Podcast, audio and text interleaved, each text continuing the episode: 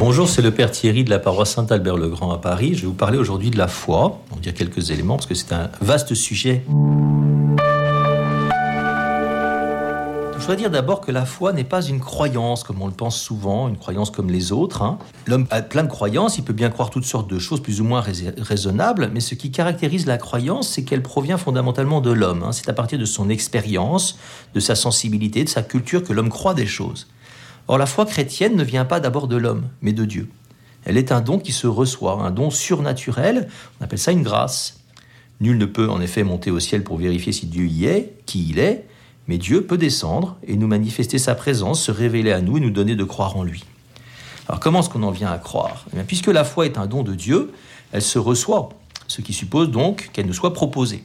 La création est déjà en elle-même un mystère, une interrogation adressée à l'homme pour qu'il recherche la vérité, se tourne vers son auteur, on a ça dans les psaumes, en particulier le psaume 18, hein. sur toute la terre en paraît le message, mais jamais la simple contemplation du monde, ni la réflexion intellectuelle d'ailleurs, ne suffiront pour atteindre Dieu lui-même, pour le rencontrer, pour vérifier. Il est donc nécessaire que la révélation que Dieu a faite de lui-même nous soit présentée, nous soit annoncée. Je cite Saint Paul au chapitre 10 de l'Épître aux Romains, Comment croiraient-ils en celui qu'ils n'ont pas entendu Et comment entendraient-ils sans que personne proclame? Mais si le message que propose l'Église et sa cohérence invitent déjà par eux-mêmes à une réponse de foi, il me semble que cette invitation n'est jamais aussi forte que lorsqu'elle est accompagnée de signes concrets qui permettent de vérifier la vérité du message. Alors là, les miracles hein, en sont des exemples très éminents qui peuvent survenir pour nous aider à croire, comme le dit Jésus. Si vous ne voyez pas des signes et des prodiges, vous ne croirez pas, Jean 4, 48. Mais si l'expérience sensible peut conduire à la foi, comme ce fut le cas pour l'apôtre Thomas, hein, parce que tu m'as vu, tu as cru, lui dit Jésus, Jean, Jean 20, là n'est pas l'essentiel. Heureux ceux qui croient sans avoir vu, ajoute-t-il. D'ailleurs, le signe le plus important, de la, le plus, plus éminent, le plus essentiel peut-être plutôt, de la vérité de la foi est généralement discret. Il s'agit de la vie de l'amour, un amour de charité qui est en réalité une image de la vie de Dieu lui-même. La foi étant offerte par Dieu, proposée à notre liberté, elle ne s'impose à personne. Ça veut dire que pour croire, il faut à la fois un cœur disponible, mais aussi choisir de répondre à l'invitation que Dieu nous fait. Donc la foi nécessite un engagement libre de notre intelligence et de notre volonté. Un peu comme celui qui veut apprendre à nager doit se jeter à l'eau. Pour croire, il faut commencer par le vouloir. hein. Si, je reste au bord de la piscine, je n'apprendrai jamais à nager. Celui qui ne décide pas de croire, en attendant éventuellement que la foi lui tombe dessus, hein, comme malgré lui, ne croira jamais. À l'inverse, dit Jésus, Matthieu 7, hein, quiconque demande, reçoit. Qui cherche, trouve. À qui frappe, on ouvrira. Alors qu'est-ce qui peut empêcher de croire? Eh bien d'abord, la foi peut paraître contraignante, exigeante, elle suppose un effort, une mise en route que beaucoup ne veulent pas entreprendre. Le gros obstacle de la foi, au fond, c'est l'orgueil. hein. L'orgueil qui nous conduit à nous penser autosuffisants. Donc, la richesse d'une société en particulier, hein, ses grands moyens techniques et médicaux, comme on a aujourd'hui beaucoup en France, sont des terrains assez peu propices à la foi. Plus on a et plus on a à perdre. Croire signifie en fait ouvrir la porte de son intimité à Dieu et par conséquent lui demander d'être son Dieu, son roi, son maître. Qu'est-ce qu'il va me demander? Hein? Tout le monde, toutes les personnes un peu riches euh, d'esprit, pressentent bien intuitivement que c'est risqué de croire. L'orgueil humain peut aussi être celui de l'intelligence, qui veut tout comprendre. À moins de renoncer à cette prétention, personne ne peut accueillir ce que Dieu nous dit de lui-même, qui est au-delà de ma raison, au-delà de mon intelligence. La révélation divine est surnaturelle, au-delà de mes capacités. Un des plus grands scandales auxquels la raison humaine s'affronte, c'est celui du mal, hein, la souffrance, la mort, le mal en général. Ce désordre manifeste hein, bouscule l'homme dans sa disponibilité à croire en un Dieu tout-puissant qui devrait, a priori, être le parfait ordonnateur du monde. Et tant que l'homme considère Dieu comme responsable du mal ou coupable de ne pas l'empêcher, il ne peut pas croire. L'orgueil peut aussi être celui de la volonté qui se refuse à obéir à un autre. Alors que la foi est fondamentalement obéissance à Dieu et à ses lois. Romains 1,5. Et je peux vous dire, à force de rencontrer des gens dans la rue, dans l'émission, eh bien qu'il y a beaucoup de gens qui ne veulent vraiment pas croire. hein. On peut enfin ajouter que les témoins officiels de la foi peuvent malheureusement décrédibiliser le message hein, par le scandale de leur péché. On le sait bien. Alors qu'est-ce que la foi apporte aux croyants? Eh bien la foi c'est une lumière surnaturelle. Elle donne de la lumière, elle éclaire, elle permet d'accéder au-delà de ce monde auprès de Dieu. Elle fait entrer en relation avec lui et donne de le connaître. Elle est comme une sorte de toucher divin, si vous voulez, qui permet de participer déjà en quelque sorte à la vie éternelle. En d'autres termes, elle ouvre sur le salut.